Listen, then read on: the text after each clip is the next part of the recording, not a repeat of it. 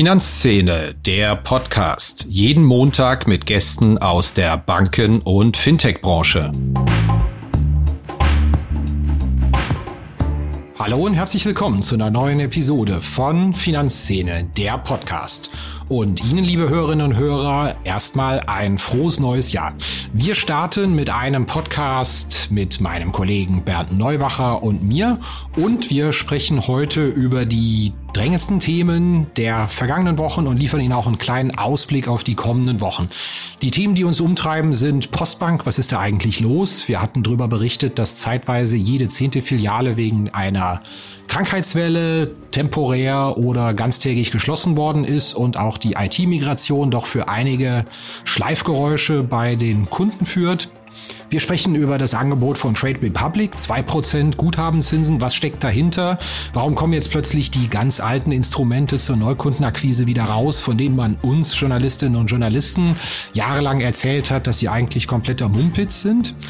Wir sprechen über das Thema Geldautomatensprengung, ganz aktuelles Thema. Hier in Frankfurt hat es gleich mehrfach gekracht und 2022 werden wir eine Rekordzahl gesehen haben.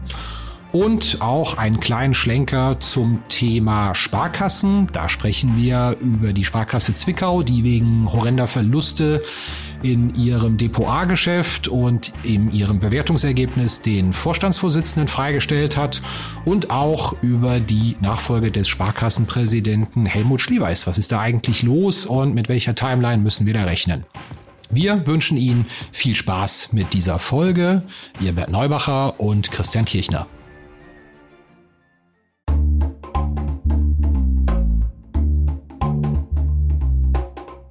Das klassische Retail-Banking steht vor der vielleicht größten Revolution, die es je erlebt hat. Der Wechsel aus einer filial- und stationär geprägten Welt hin zu einem Omnikanal-Vertrieb in den letzten Jahren, der war bereits groß und anspruchsvoll. Und noch immer sind nicht alle Hürden genommen und jedes Institut auch in einer omnikanalen Welt angekommen. Doch jetzt kommt mit hoher Geschwindigkeit der nächste große Schritt. Denn wenn man sich der Sichtweise anschließt, dass der Finanz- und Vorsorgebedarf eines Bankkunden systematisch aus seinen Daten ableitbar ist und somit über Data Analytics und KI mit zunehmender Qualität Gesprächsanlässe erkannt und bewertet werden können, ja, dann muss man schon von einem Quantensprung ausgehen. Dann dreht sich der Retail-Vertrieb von einer inbound-orientierten Welt in einen echten Outbound-Vertrieb. Und das wird eine Herausforderung und Chance in einer bisher nicht gekannten Art. Und wie sie diese Transformation meistern? Mit Horn Company. Horn Company, das ist eine Top-Management-Beratung für richtungsweisende Aufgabenstellungen auch in Financial Services. Horn Company schafft mit Exzellenz, Empathie und zeitgemäßem Beratungsverständnis sowie erlebbare Erfahrung vor Ort, akzeptierte und wirksame Lösungen und einen messbaren Return on Consulting. Together we grow ist das Motto und wer sich das Ganze mal näher anschauen möchte, horn-company.de slash bankingfuture. Hallo Bernd, frohes neues Jahr.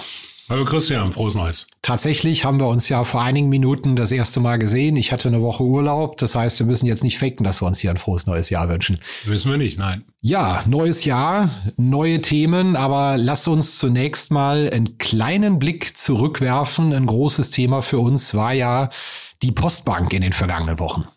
Absolut. Äh, die ähm, hochinteressant, äh, die Recherche, die du da gemacht hast, dass da 50 Filialen einfach mal dicht gemacht werden. Was, was ist da eigentlich los?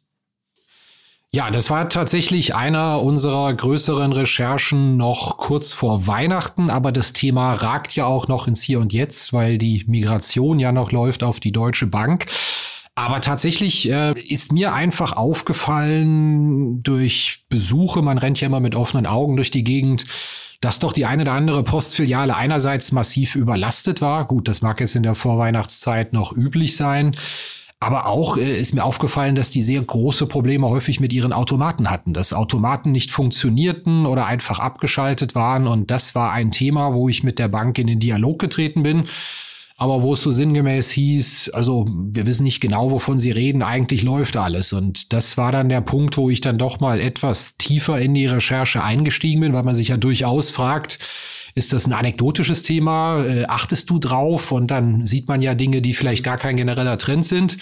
Aber tatsächlich bin ich dann auf sehr, sehr viele Artikel in, in, der Lokalpresse gestoßen, dass Filialen kurzfristig wegen Krankheit schließen. Und das war auch etwas, was ich im Alltag häufig durch Zettelaushang gesehen hatte. Und wie das nun mal so ist, da habe ich mich dann einfach mal, weil die Postbank da eigentlich einen ganz guten Service hat, auf, seine, auf ihrer Internetseite mal eine Nacht hingesetzt und bin einfach mal die ähm, Filialen durchgegangen an einem bestimmten Tag und habe mir mal alle Postbankfilialen angeschaut und dann tatsächlich festgestellt, dass zu dem Stichtag, ich glaube, das war ein Mittwoch, zwei Wochen vor Weihnachten, 57 Filialen ganz oder teilweise geschlossen waren ähm, wegen Krankheitsfällen. Und das ja ist ja doch mal erstaunlich, wenn man überlegt, dass rund jede zehnte Filiale äh, wegen Krankheitswelle zumacht. Das muss man sagen, klar, Grippewelle, ja. allgemeines Thema, aber ähm, Bankdienstleistung ist ja schon äh, relativ wichtig und für viele Kunden elementar. Wenn ich eine, eine Rechnung dringend bezahlen muss, darauf angewiesen bin, das vielleicht beleghaft zu machen oder äh, dringend einzahlen muss, um mein Konto auszugleichen. Ich meine, diese Fälle gibt es ja.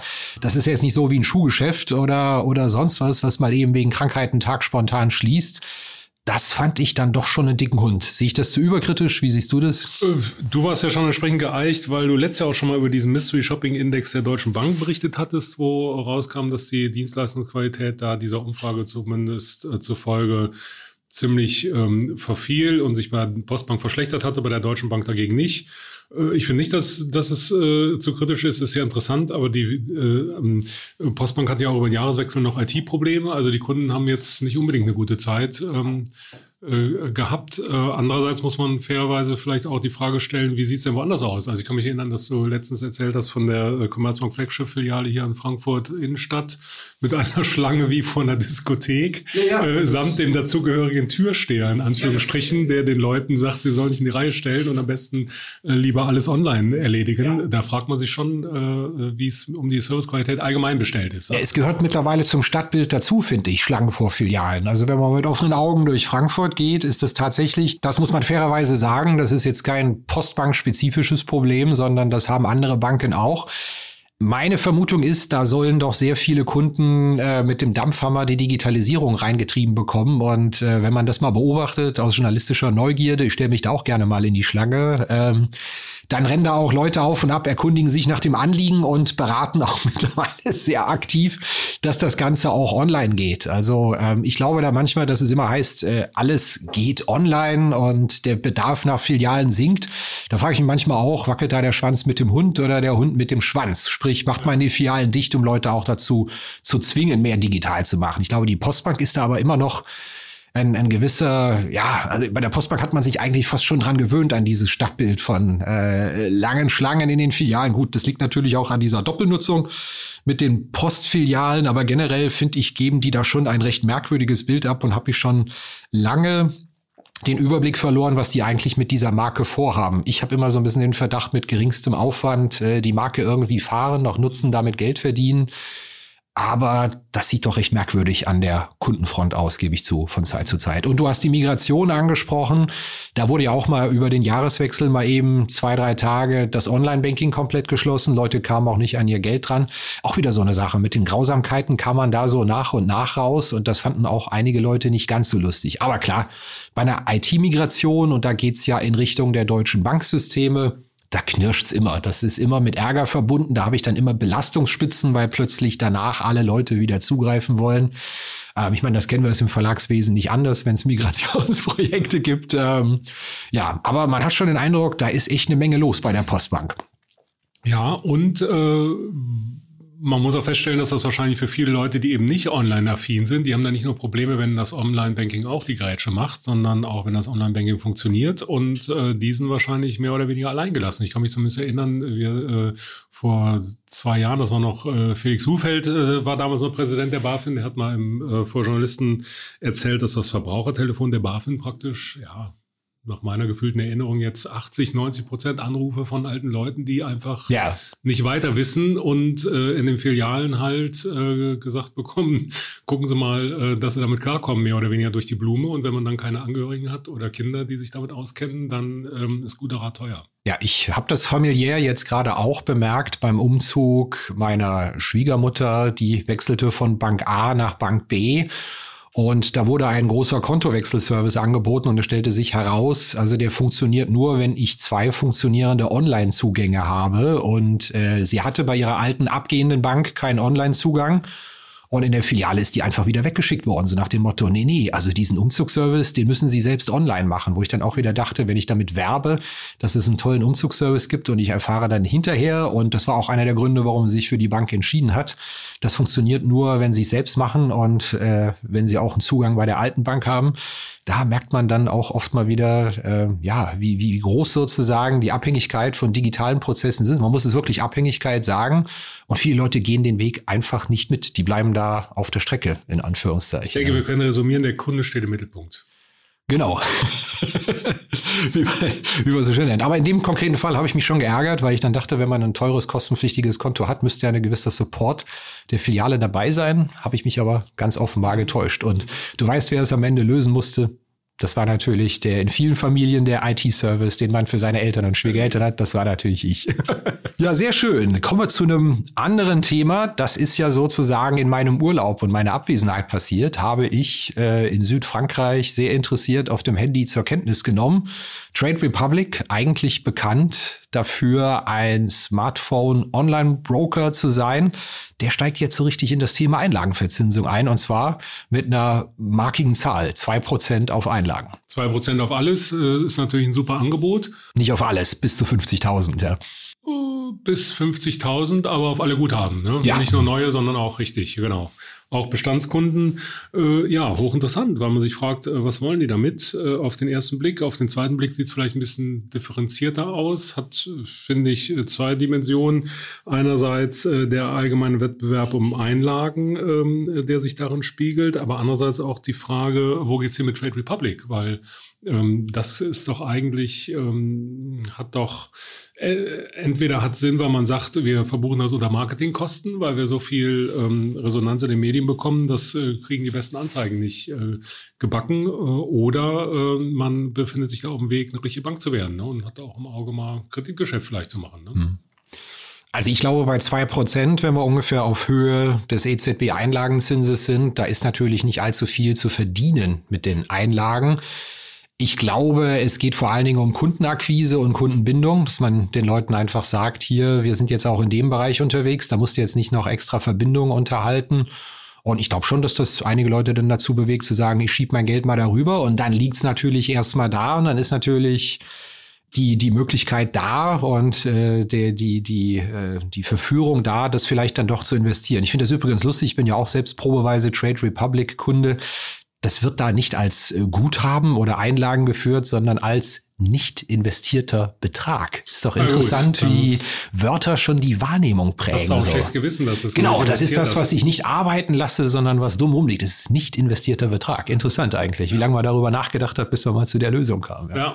Und es kann ja sein, dass äh, Trade Republic auch eine Zinswette macht. Ne? Wenn die Zinsen weiter steigen, die Einlagenzinsen, dann ist man mit zwei Prozent sieht man besser aus als jetzt. Ne? Genau. Und dadurch, dass es 50.000 gekappt ist, ist das Risiko ja jetzt überschaubar letztendlich. Wird ja nicht zugebombt. Aber was ich ähm, interessant finde in dem Zusammenhang ist, wie jetzt tatsächlich dann doch einige Institute mit dem Thema mutmaßlich zum Thema Neukundenakquise um die Ecke kommen. Die C24 frisch heute gesagt, wir zahlen 1,75 und das bis zu einer Million, also schon eine ganz andere Hausnummer.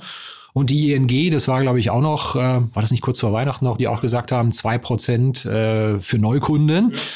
Und das sind ja lustigerweise Rezepte, von denen wir von den Banken jahrelang gehört haben, dass sie Schwachsinn wären. Weil als sie alle abgeschafft worden sind, hieß es, ach Gott, dieses, diese Einlagenjagd und diese Neukundenakquise, ach, holt man sich nur die Zinshopper und Genau, und wenn die Zinsen wechseln, sind die Leute wieder weg und wir haben die Kosten für das Onboarding und lustig. Jetzt kommt es wieder zurück, ähm, als hätte es all die Sprüche und das jahrelang, das ist das Schwachsinn nie gegeben. Ja? Hast du eine Erklärung dafür, warum das plötzlich wieder so ein Comeback hat? Äh, ja, der Zinsanstieg. Ich meine, die, die äh, Erklärung, die dazugehörige Erklärung findet sich ja immer. Ähm, und um die, ähm, um die Palette der genannten Namen komplett zu machen, ich war gerade eben bei der, ähm, bei einer Pressekonferenz von BNP Paribas, da war auch der verantwortlich für Private Banking, ähm, das ja mit Cordell Consors verbunden ist. Und der berichtete, ähm, ihm ist das ganz nett, die Berichterstattung über Trade Republic, weil Cordell Consors bietet ja 2,1 und in jedem Bericht, wo, wo es um ähm, Trade Republic gehe, werde eben auch halt erwähnt, dass Cordell Consors noch zehn Basispunkte mehr bietet. Und die haben so ein Versprechen abgegeben, dass sie das matchen und mitziehen. Ne? Also er, er sagt, das wird regelmäßig neu entschieden, aber im Moment mhm. liegen sie halt da äh, drüber und hat äh, jeden Tag äh, 1000, ja, 1000, 2000 Neukunden. Ne? Und das ist ja äh, lustig. Das ist auch ein, sieht er auch als äh, Zuführung von Kunden fürs Private Banking. Also mhm. vorausgesetzt, die haben genug auf der Naht, äh, ist natürlich dann auch ein Kanal, um neue Kunden zu akquirieren. Ne? Ich habe in einem Hintergrund mit einem Bankenberater eine nette Erklärung gehört, die sich für mich einigermaßen plausibel anhört. Also man könnte angeblich deshalb wieder sehr viel aggressiver auf Neukundenakquise gehen mit solchen Einlagengeschäften. Also klar, einerseits, weil sie nicht mehr so teuer sind, weil ich einfach am Markt schon wieder einen relativ attraktiven Zins bekomme also zu überschaubaren Akquisitionskosten. Andererseits sagte er aber auch, dass die Möglichkeiten der Banken, unrentable Kunden auszusteuern, heute sehr viel besser wären als vor zehn Jahren. Also vor zehn Jahren hatte ich die Leute am Hals gehabt, in Anführungszeichen, und heute könnte ich mich, also einerseits AGB-Änderung, Kunde zieht nicht mit, ja gut, dann beende ich die Geschäftsbeziehung irgendwo, ja, oder äh, auch, ich meine, eine Bank hat Vertragsfreiheit, die kann auch einfach sagen, wir kündigen hiermit die Geschäftsbeziehung, muss auch gar nicht sagen, warum, dann murmelt man vielleicht, also man muss dem Kunden das ja nicht sagen, warum. Man murmelt dann bei Presseanfragen was von, äh, ja, wegen KYC-Verdacht müssen wir da einiges beenden, in Anführungszeichen. Genau weiß man es nicht und das fand ich dann zumindest mal eine interessante Erklärung, dass sich vielleicht so ein Anbieter dann auch mal nach, nach ein, zwei Jahren die Geschäftsbeziehung anschaut und wenn ich da einen ja aus Sicht der Bank ein Nervbüttel bin, der da nur das Geld anschleppt, aber nicht investiert oder sonst was damit macht, ja, dann ja. schmeißt du mich halt wieder raus. Kannte man bisher, also die, diese Ansage kannte man bisher aus dem Corporate Banking, ne, dass äh, Firmenkundenbanken gesagt haben, wir sortieren ja unsere Kundenkartei neu durch. Ähm, bei Sparkassen ist es natürlich ein bisschen schwieriger, da gibt es ja Anspruch aufs Basiskonto. Aber vielleicht ist das ja der, vielleicht spannt sich daher der Bogen zu dem äh, Service äh, im Retail Banking von Postbank und Commerzbank. Vielleicht ist das auch ein Weg, die Kundenbasis zu bereinigen, ja. indem man den Service da vielleicht etwas schmaler gestaltet. Ja, ja, klar. Ist auch so. Welche Kunden möchte ich haben, welche Kunden möchte ich nicht haben irgendwie? Ist natürlich ein unangenehmes Thema äh, für die Banken, aber plausibel. Kommen wir mal von der digitalen Welt des Smartphone Brokerage und Einlagenverwaltung zur rein physischen Welt. Ich weiß nicht, ob du es mitbekommen hast, aber es gab jetzt hier in wenigen Tagen in Frankfurt einige Geldautomatensprengungen oder um Frankfurt. Hofheim im Taunus, Griesheim hat's letztens gekracht mit richtigem sechsstelligen Schaden. Ist dann schon interessant, wenn das Thema Geldautomatensprengung plötzlich so äh, auch in der Nachbarschaft Einzug hält. Hat's bei dir schon mal gekracht in Eschborn da? Nein, noch nicht. Ähm, aber man äh, liest es ja auch, äh, dass es bundesweit einfach ein Phänomen ist. Ja. Ne? Und die, die allgemeine äh, Sichtweise ist ja, dass Niederlande ein Problem war, da dann die Sicherheitsvorkehrungen verstärkt wurden und es jetzt halt zunehmend bundesweit ein Problem wird. Und äh, ist ja auch nicht ungefährlich, ne? wenn dann jetzt überlegt werden muss, ob man Geldautomaten noch in Wohnhäusern anbringen will, weil man vermeiden will, dass die Bewohner damit in die Luft fliegen. Das ist natürlich äh, hart. Ja, wir hatten 2021 392 Geldautomatensprengungen und äh, in diesem Jahr schon bis November knapp 390. Also die 400 werden wir dann im Dezember überschritten haben, wenn man sich das mal vorstellt, das ist ja im Schnitt einmal, mehr als einmal pro Tag eine Explosion irgendwo, weil ein Geldautomat in die Luft gejagt wird. Das ist ja schon ein richtiges Thema. Wobei, was ich mich ja immer frage, ist, ähm, das heißt ja immer, das sind die Täter aus den Niederlanden, die ausgewichen sind nach Deutschland. Also in den Niederlanden hat man das Problem ja offenbar in den Griff bekommen. Dann stellt man sich natürlich schon die Frage, Warum kriegen wir es in Deutschland nicht in den Griff, dass die Täter ihren, ihren Raum in Deutschland gesucht haben? Ist es die schiere Masse, dass wir sagen, wir haben hier, ich glaube, 55, 60.000 Geldautomaten und einfach sehr viel mehr Auswahl, auch an Altgeräten, als das in den Niederlanden der Fall ist? Oder hat das irgendwelche anderen Gründe? Ja, wäre vielleicht auch mal eine Recherche, was man da in Niederlande gemacht hat. Ich weiß es nicht, offen gestanden, äh, ja. wie man es hingekriegt hat, dass die Zahl da so abgenommen hat. Wir hatten ja mal groß drüber berichtet. Ich glaube, im 2021 war das. Wir hatten noch mal einen Podcast mit dem Sicherheitschef der Targo Bank dazu gemacht, äh, der sehr großen Spaß gemacht hat. Und wir haben nach unseren ersten Berichten jede Menge Anrufe und Mails von Tüftlern bekommen. Ja, also es war schon ganz interessant, wie viele Leute mir dann erklärt haben, wenn man Sicherheitssystem XY verwendet, also gesondert Gaseinleihen, Sprengunterdrückung, ständige Zündkapseln, die verhindern, dass sich da ein Gasgemisch aufbaut, einfärben oder was weiß ich was. Also anscheinend rennen in Deutschland eine ganze Menge Menschen rum, die wissen, wie man das verhindert und das Wissen ist nicht in Banken, sage ich jetzt mal etwas überspitzt. Äh, stimmt, ist natürlich Quatsch, aber tatsächlich äh, ein Thema, was die Leute technisch umtreibt. Ja, äh, ich habe den Eindruck, äh, äh, wenn man so die Nachrichten verfolgt, dass das auch teilweise eine Steilvorlage sein kann für Banken zu sagen, wir würden ja gern diesen SB-Standort oder die Filiale aufrechterhalten, aber können es leider nicht mehr machen, weil es ja alles hier viel zu gefährlich. Wie siehst du das? Ich weiß, das ist jetzt ein ganz gefährlicher Verdacht und ich würde niemandem unterstellen wollen, dass man froh drum ist, dass irgendwelche Geldautomaten in die Luft gesprengt werden. Ich glaube aber, es ist unstrittig, ähm, und da muss ich auch immer wieder dran denken, als ich so über die eine oder andere Postbankstörung äh, recherchiert habe und nachgedacht habe. Es ist unstrittig, dass die Bargeldversorgung einer der größten Kostenposten für eine Filiale ist. Also ich hatte da mal ein Gespräch gehabt, das hatten wir hier auch schon mal angesprochen gehabt, mit, mit einem Vertreter einer Bank, die so roundabout 200 Filialen hat, die fragte mich, Kirchner, was glauben Sie denn, was das teuerste einer Filiale ist? Da war mein erster Tipp natürlich, ja, die Menschen, die da drin sind. Sagt er falsch. Das zweite Tipp war Miete, auch falsch. Er sagte, nein, das Bargeld, die Bargeldlogistik, die Automaten befüllen, Schalter vorhalten, das Ganze drum und dran. Und ich glaube, das erklärt ein Stück weit, warum äh, sehr viele von der kassenlosen Filiale träumen, wo man so einen Kram gar nicht mehr hat, also nur noch provisionsträchtiges Geschäft in der Beratung letztendlich macht. Und na, also wenn dann jetzt sozusagen mal der, der ein oder andere Automat gesprengt wird, dann beschleunigt das tatsächlich, glaube ich, die Entscheidung zu sagen, aus der Fläche ziehen wir uns dann doch äh, zurück oder stellen diese Dienstleistung einfach nicht mehr zur Verfügung. Viele gehen ja auch Kooperationen mittlerweile ein mit externen, neutralen Aufstellern und sagen, das machen wir auch nicht mehr selbst irgendwie. Also dieses ganze Thema Bargeldversorgung ist, wie es so schön heißt, Pain in the Butt für viele Banken finanziell. Und aber nochmal, wollen wir nicht unterstellen, dass die froh sind, dass ähm, ihnen ähm, die Geldautomaten gesprengt werden. Also da geht es häufig auch um Gebäuderisiken und Menschenrisiken. Aber das ist vielleicht die eine oder andere Entscheidung beschleunigt, sich von unliebsamen Kostenträgern zu entledigen.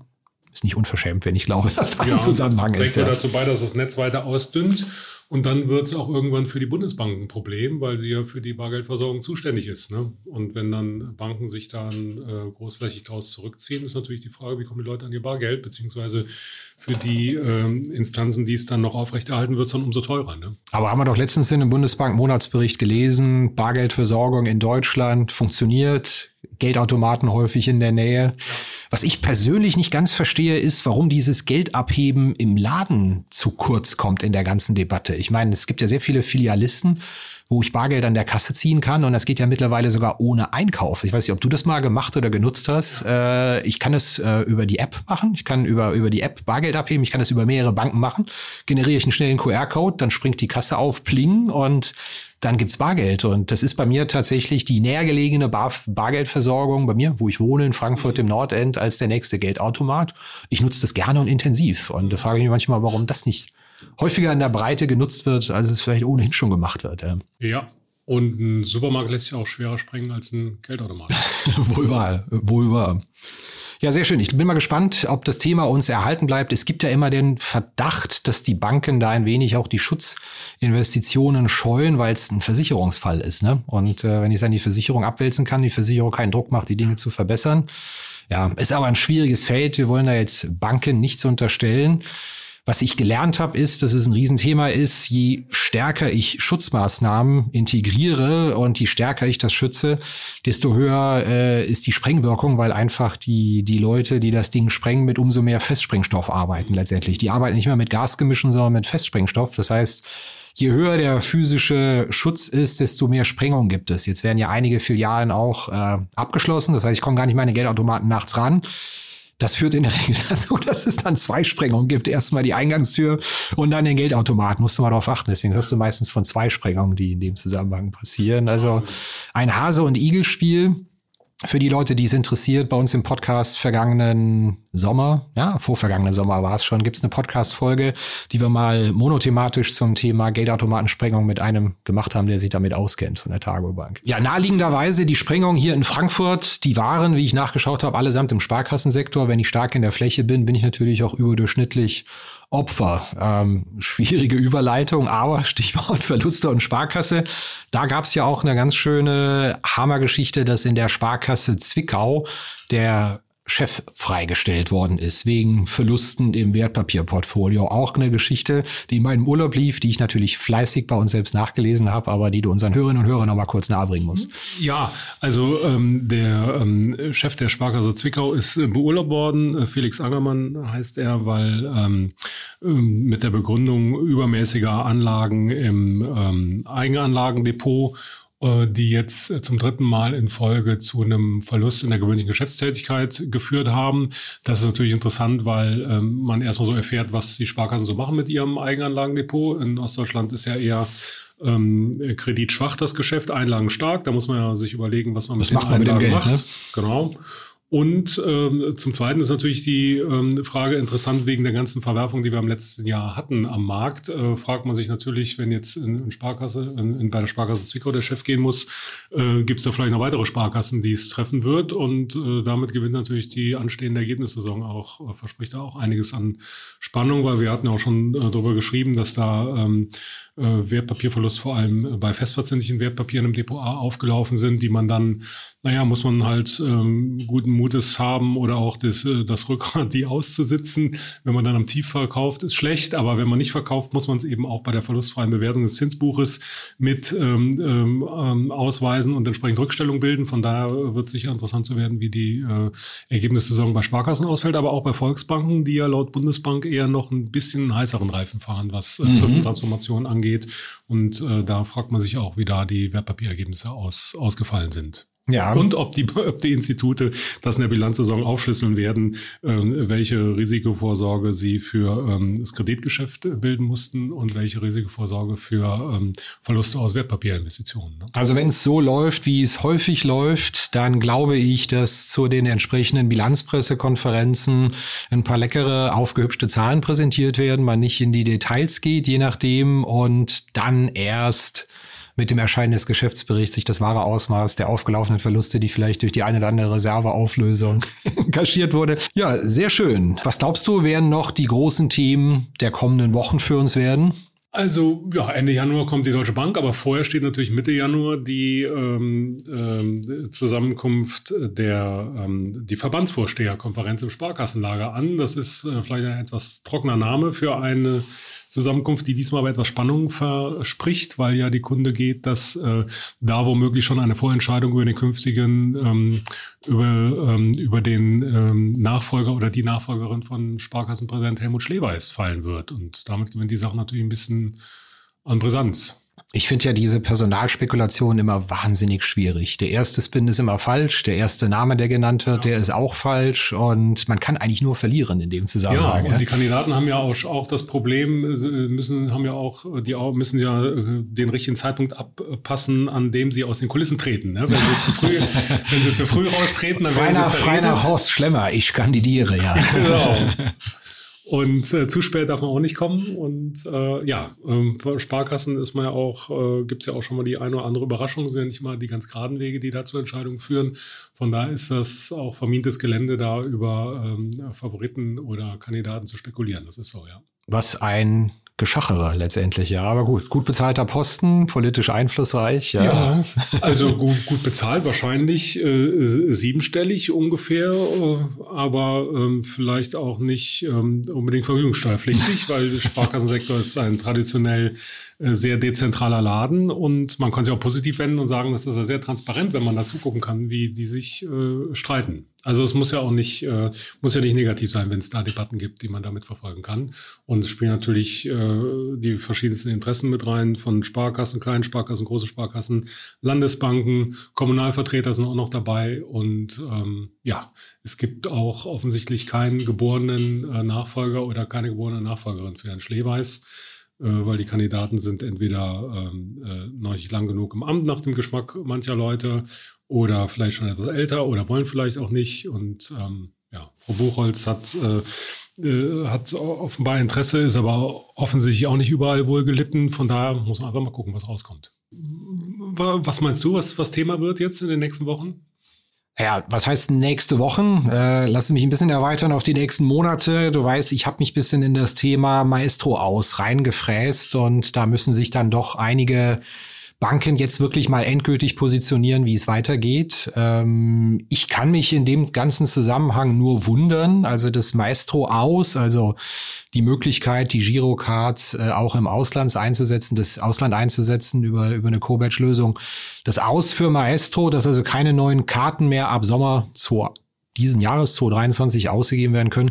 Das wurde im Oktober 21 offiziell bekannt gegeben und seitdem gab es eigentlich keine Kommunikation zu dem Thema, äh, also von Mastercard nicht von den Banken so gut wie nicht. Ab und zu mal, wir werden eine tolle Lösung haben. Ich habe so das Gefühl, das Thema zerrinnt so zwischen Verbänden, Mastercard und den einzelnen Banken.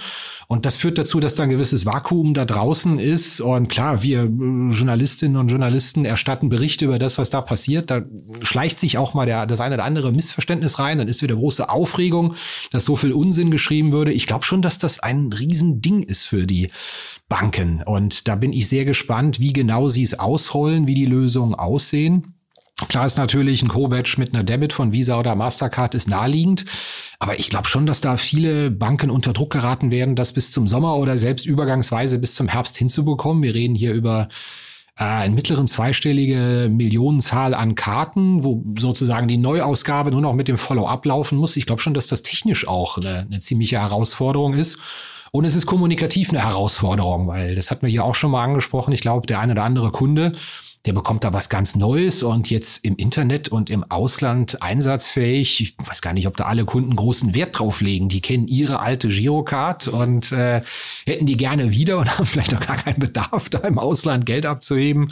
Also das werde ich sehr genau beobachten und ich glaube, da, da werden sich jetzt im ersten Quartal wirklich ähm, die Banken positionieren müssen. Insbesondere im Genossenschaftslager, die sind da noch sehr ruhig geblieben bis jetzt und da bin ich sehr gespannt wie die Lösungen aussehen und wie auch die Kundenkommunikation läuft und ob man das technisch und kommunikativ smooth hinbekommt.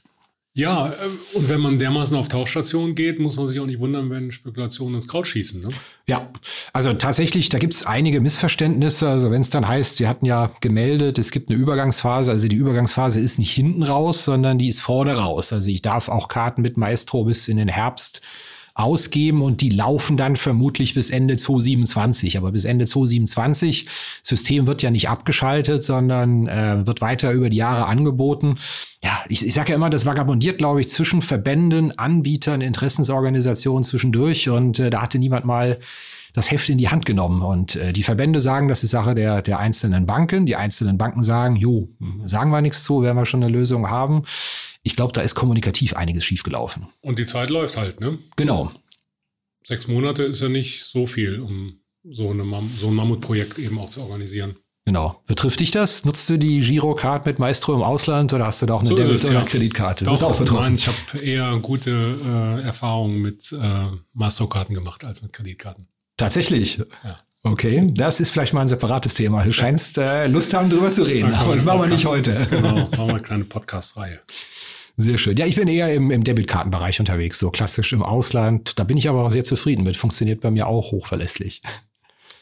Prima. Da sage ich dir herzlichen Dank. Ja, gerne. Danke. Und wir bedanken uns bei Ihnen fürs Zuhören und ja, die nächsten Folgen wieder mit externen Gästen und Bernd und ich, wir sprechen uns wieder Mitte Februar. Ja, das war's wieder mit dieser Episode von Finanzszene, der Podcast. Wir sagen danke fürs Zuhören, freuen uns über Ihr Feedback unter redaktion.finanz-szene.de. Kontaktmöglichkeiten auch über Threema in den Notes zu diesem Podcast. Vielen Dank. Redaktion und Host Christian Kirchner. Coverdesign Elida Atelier Hamburg. Produktion und Schnitt Podstars bei OMR Hamburg. Musik Liturgy of the Street von Shane Ivers www.silvermansound.com